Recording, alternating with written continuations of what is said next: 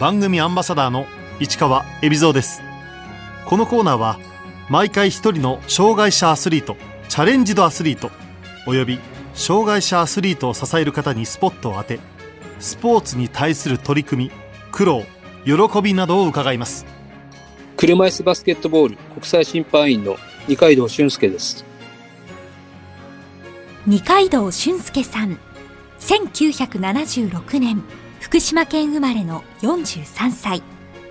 小学生の時にバスケットボールを始め大学までプレー。2003年から地元福島の特別支援学校に教員として赴任し車椅子バスケットボールと出会いました。その後審判の道を目指そうと決意。国内公認審判の資格を取り2017年日本に9人しかいない国際審判員に合格。来年行われる東京パラリンピックでも審判を担当する予定です二階堂さんは学生時代バスケットボールをプレーしていました小学校4年生から大学生までやってて、高校生の頃は全国大会に何度か出場したりしてたんですけど、高校生の時にちょっと前十字靭帯を切ってしまって、まあそれ以来、大学では思った通りのこうプレーはなかなかできないかったって感じです。地元福島に戻って教員になろうと決意した二階堂さん。特別支援学校の教員になったのは体育の大学だったので、体育も教員を当時は目指してたんですけど、入った学部、学科が、まあ、特別支援学校の教員も取れるということで、当時、特別支援学校の教育実習をしたときに、体の不自由な方が一生懸命をちょっと目の当たりにして、まあ、自分も特別支援学校の教員になりたいなって感じて目指すようになりました。福島県郡山市の特別支援学校に体育教師として赴任した二階堂さん。そこで車椅子バスケットボールに出会います。体育の授業でいろいろ体の不自由な子たちと一緒にこう運動してたんですが、まあ、当時あの車椅子バスケットボールをやっている生徒が何名かいまして、そこで初めて車椅子バスケっていうスポーツに出会いました。競技は何度か大学の時に勉強したりはしていたんですが、実際に見たりしたのは初めてでした。自分も競技用の車椅子に乗って車椅子バスケを体験してみました。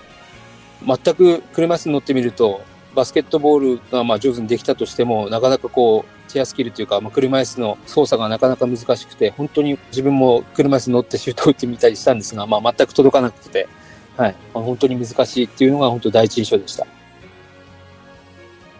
車椅子バスケットボールの審判になろうと思ったきっかけは？一番最初に行った郡山の支援学校で、普通のバスケットボールとか、あと車椅子バスケットの審判をしている先生がいまして、で、そこで審判してみないかっていうお誘いがあったのと、あと、まあ、福島県にパラリンピックを経験している、まあ、素晴らしい審判の方がいるっていうを聞いて、自分もなりたいなと思いました。その審判とは、菅野英介さん。日本には数少ない国際審判の資格も持っている方でした。今、あの、日本の車椅子バスケットボール連盟の審判部長されている菅野さんが、まあ、当時、福島県のいわき市っていうところにおられまして、たまたま私も2校目でいわきの学校に赴任したもんですから、その時にもう叩くというか、まあ、お願いしますということで、やらせていただくようにお願いしました。菅野さんに、車椅子バスケットボールの審判を目指すなら、バスケットボールの審判の資格も取りなさいと言われた二階堂さん。本当に、まあ、すべてっていう、まあ、言い過ぎかもしれないですけど、本当にすべてのことを学んでまして、コート上のことはもちろんなんですが、コート外での振る舞いだったり、それなりの立場になったら言動だったりっていうのもしっかりしなきゃいけないっていうのも、いつもいろいろこう厳しく指導されてますし、もちろん車椅子のことに関しては一番勉強されてる方なので、本当にすべてを行っています。車椅子バスケットボールの審判はどんなライセンスでどういった過程で資格を取るんでしょうか？車椅子バスケットボールは基本的にまあブロック単位であの活動してますので、私の場合は東北ブロックに所属をして、東北ブロックの大会とか練習試合であの経験を積みました。で、その後、日本公認のライセンスで、その上に国際審判員のライセンスがあります。国内のライセンス試験はどんな形で行われるんでしょう？基本的には審判のライセンスを取得するときには、ルールテストと、あと実技試験と、フィットネステストっていう、まあ、体力、最終的に実技試験で合格をいただければ、ライセンスを取得できます。車椅子同士激しいぶつかり合いも起こる車椅子バスケットボール。審判は巻き込まれないようにポジション取りにも気を使います。最初は車椅子がこう向かってくるのはすごい怖かったんです。で、えー、まあ、避けようとしてたんですが、まあ、車椅子に乗ってる方たちは非常にまあ我々が思っている以上に車椅子の操作がとても上手なので逆にあの逃げたりするよりは、えー、そその場にいてもらった方が車椅子の方があの勝手にあの避けて通ってきますので、えー、ぶつかるってことはほとんどないです。最初はあの、まあ、球が来てこう避けるような感じでいました。ただ、あの、慣れてくると、まあ、試合前とか、あの、コートで立ってても、まあ、我々にもうギリギリ、もう20センチ前ぐらいまでガーって来て、急に止まって、えー、U ターンして戻っていったりすることがあるんですが、まあ、そういうことに関してももう全然信頼しているので、全く、あの、避けたりはしません。反則については厳しくジャッジしますが、試合の流れを止めないことも大事だと二階堂さんは言います。ゲームの流れとか、まあ、プレイヤーの意図を感じないまま規則にのっとりすぎてやってしまうと、こう、雰囲気が壊れてしまったり、ナイスプレーがナイスプレーじゃなくなってしまったりするので、えそこら辺があの、難しいところであって、まあ、逆に醍醐味でもあると思います。試合の流れとか、その試合の状況をしっかりこう、汲み取るようにしています。審判には、判定以外にも大切な仕事があります。やはり一番はプレイヤーを守るということだと思うので、もちろんプレイヤーが倒れていた場合、起き上がれない選手もいるので、そういう場合は必ず笛を止めて、選手の安全を確保するということです。あと、まあ、二つ目は、えー、最近は、え、ー、と、まあ、観客の皆さんも多くなってきて、観客の方が今何が起こっているのか分かるように、MC の方と協力して、今の現状を観客の皆様にお伝えするっていうのも我々の仕事となってきています。基本的にはですね、あの野球の審判みたく我々が喋るってことはなくて、もしあの試合にアナウンスの方とか MC の方がおられれば、まあ、そちらの方とコンタクトを取って説明していただいたり、あと、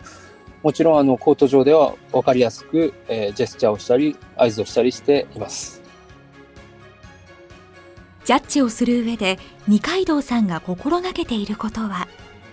一番自分で気をつけてるところは、まあ、自分は心がすごいブレやすい人間で、いろんな人からこう言われたりすると気にしちゃったりすることもあるんですが、まあ、それをなんとか乗り越えて、ブレない心をここをポリシーとしています。研鑽を重ね、国内公認の車椅子バスケットボール審判となった二階堂さん。さらに上の資格、国際審判を目指そうと決意しました。我々あの審判員をしている人たちは、まあ、少なからず高いレベルでやりたいというのはみんな思っていると思うので、まあ、自然にあの、まあ、日本公認を取った後には世界国際審判を目指したいなという思いになりました。国際大会の審判を担当する際は長期休暇を取ることになりますが本職が教師の二階堂さん授業との兼ね合いは？やはりあの審判員ではご飯は食べていけないのでまあ一番は、まあ、職場の方々の理解が本当本当に何より一番になっています。休暇をいただく場合あるんですが、まあ、その際しっかりあの応援されるように日頃の、まあ、仕事を人一倍頑張るように努めています。試合のない時は動画サイトにある海外の試合を見て研究をしているという二階堂さん。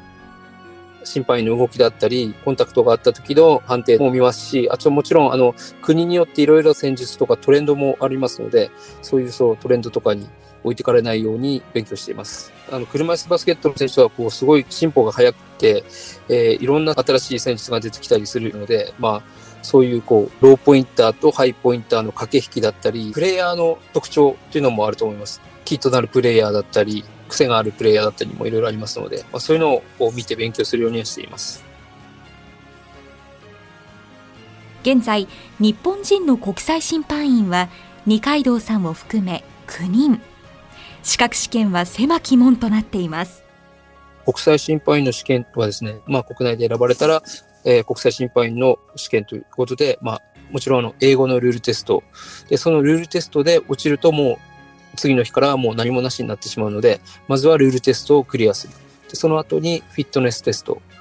えー、をして、で、最終的にその2つが合格した場合、実技試験ということで、実際のゲームで、えっ、と、笛を吹くことになります。基本的に国際試合であの判定をするので、まあ、いろんな遠くから来たレフェリーの方がクリアできずに帰っていくのはいつも目の当たりにしています。国際審判の資格試験は原則パラリンピックまたは世界選手権の予選会場で行われ試験官はインストラクターの資格を持つ経験豊富な国際審判員が担当します。2017年この厳しい試験に一発で合格しました。最後、あの、実技のゲームが終わった後に、あの、必ずゲームの後、ポストゲームって言って、あの、まあ、ゲームの反省会をやったりするんですが、その際に、インストラクターから、コングラチュレーションということで握手を求められて、ハッとして、びっくりして、あ、受かったんだなと思って、喜びました。二階堂さんは、合格から1年足らずで、2018年ドイツで行われた世界選手権の審判を担当。異例の抜擢でした。初めてあの世界大会レベルの審判をさせていただいたときに、地元ドイツとモロッコの開幕戦の審判を指名していただいて、吹き切れたことが、まあ、自分にとってはとても印象に残っています。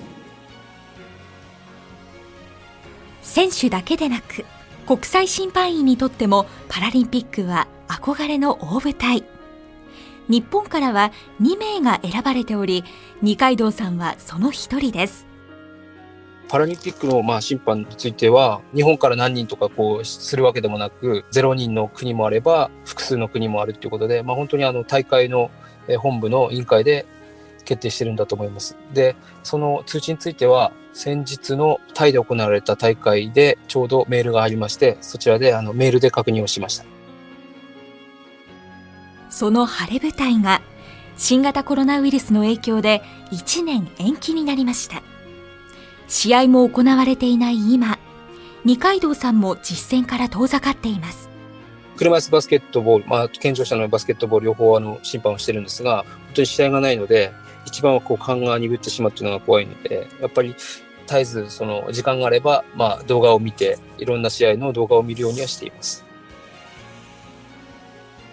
車椅子バスケットボールのジャッジは基本、主審と副審2人の3人制で行われます。試合中は審判3人のコミュニケーションも重要です。初めて会う海外の方もいっぱいいるので、なかなかそういうコミュニケーションを取るのはやっぱり一番の課題だと思うんですが、大会が始まる初日には、あの、丸々一日講習会があったり、みんなであの、交流があるので、まあそういう時に積極的に話をしたり、夜一緒に、まあ、バーに出かけて、えー、飲み会をしたりっていうことで、まあそういうところでコミュニケーションを図るように、えー、心がけてます。まあ年配の方もおられますが、中には、えっ、ー、と、20代とかで若いレフリーもたくさんいて、まあそういう人たちもすごいあの、刺激になってます。審判同士、プライベートでも連絡を取るんでしょうか？大体 SNS を通して現状を確認したり、まあ、お互いメッセージを送り合ったりはしています。やはりあのチームワークですので、まあもちろんライバルではある一方、まあしっかり協力してやるっていうのが我々の一番の任務なので、はい、人間関係はとても大事だと思います。本当にまあ元気いいとか元気じゃないとか、特段選手とかについての話はしないですね。本当にあの、誕生日のメッセージだったり、えー、何かがあったら、あそっちでは大丈夫かとか、まあそういうたわもない話になってます。二階堂さんが国際大会で自分の国日本戦の笛を吹くことはありませんが、やはり日本の試合は気になるそうです。世界選手権の時もスタンドでずっと見てました。これは面白いことで、あの、日本戦に関しては全く審判のこととかを考えずに本当に純粋に応援していることがあって、逆に一観客として今のは何とかだろうとこう審判にこう文句を言いそうになっちゃったりする時もあります。世界の強豪国と比べ日本代表のストロングポイントは？私から見るとやはりあの、まあ、高さ的にはやっぱ諸外国には勝てないところがあるのでやっぱりあのディフェンスのスピードだったりえー、みんなで協力してチームワークだったりっていうのが、あの、日本の長所かなと思います。私もいろんなところで日本代表が強豪国を倒しているところを何回も見てますので、本当にあの、本番は期待してもらっていいと思います。二階堂さんには、ジャッジ生活を支えてくれる大好きな曲があります。ラッドウィップスのカタルシストです。これは2018年のドイツで行われた世界選手権に行く前に、まあ、日本でサッカーのロシアワールドカップが放映されてまして、まあ、そこでよくかかった曲なんですが、えっ、と、まあ、基本的に審判は単独行動で現地まであの全部一人で行って手配もして、まあ、コート上ももちろん日本人は一人だけになってしまうので、不安になったり、まあ、時には自信をなくしてしまったりする時があるんですが、まあ、そういう時はあの携帯に入って、それをよく聴いてたなっていう思い入れの曲です。家では4人の子を持つパパでもある二階堂さん。お父さんがパラリンピックに出ることをお子さんたちは分かっているんでしょうか？長男あたりはまあ分かっていて、まあ結構あの最近小学校6年生なんですが、まあよくあの学校でオリパラ教育とかよく最近頻繁にされているので、まあパラリンピックのことはよく知っていて、なんかこう嬉しい感じがしてるみたいです。東京パラリンピックで自分がジャッジする姿をやはり家族に見てほしいそうですチケットは何試合かは一応買ったんですがまあ、いかんせん、あの、前日にならないと担当の審判はわからないし、言えないので、まあ、実際に応援に来てもらっても、その会場にいるか、その試合に出てるかはわからないっていうのがちょっと大変なところです。国際審判は、試合ごとに経験豊富な国際審判、インストラクターによってジャッジ内容を評価され、それが重要な国際大会を任されるかどうかの判断基準になっています。必ずあの審判をする上ではインストラクターという方がゲームをジャッジしていますので、あの我々の審判の評価をしています。で、その、えっと、大会が終了すると、まあ、あの、ランキング化されて、あなたは何人中何位だったっていう評定が、まあ、メールで送られてきたりもします。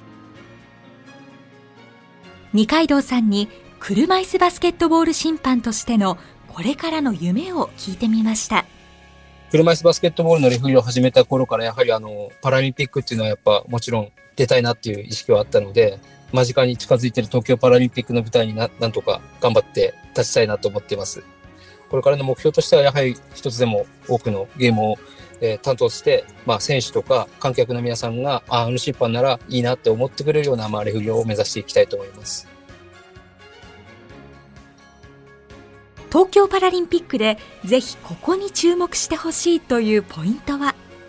審判の動きは特にないんですが車椅子バスケットボールの醍醐味っていうのはやはりあの激しさだと思いますので、どうしてもそのテレビとかで見るのとは全然違くて、実際に行くと、あの車椅子がぶつかる音だったり、タイヤが焦げる匂いだったり、いろんな刺激がありますので、実際そこら辺を感じてほしいなと思います。あと、実際あの、車椅子バスケットの大きなポイントとしては、まあ、いろんな持ち点のあるプレイヤーがいて、障害の重いローポインターという方が、自分を犠牲にしていろんな仕事をされていますので、そこら辺をちょっと注目してみていただくと楽しいのかなと思います。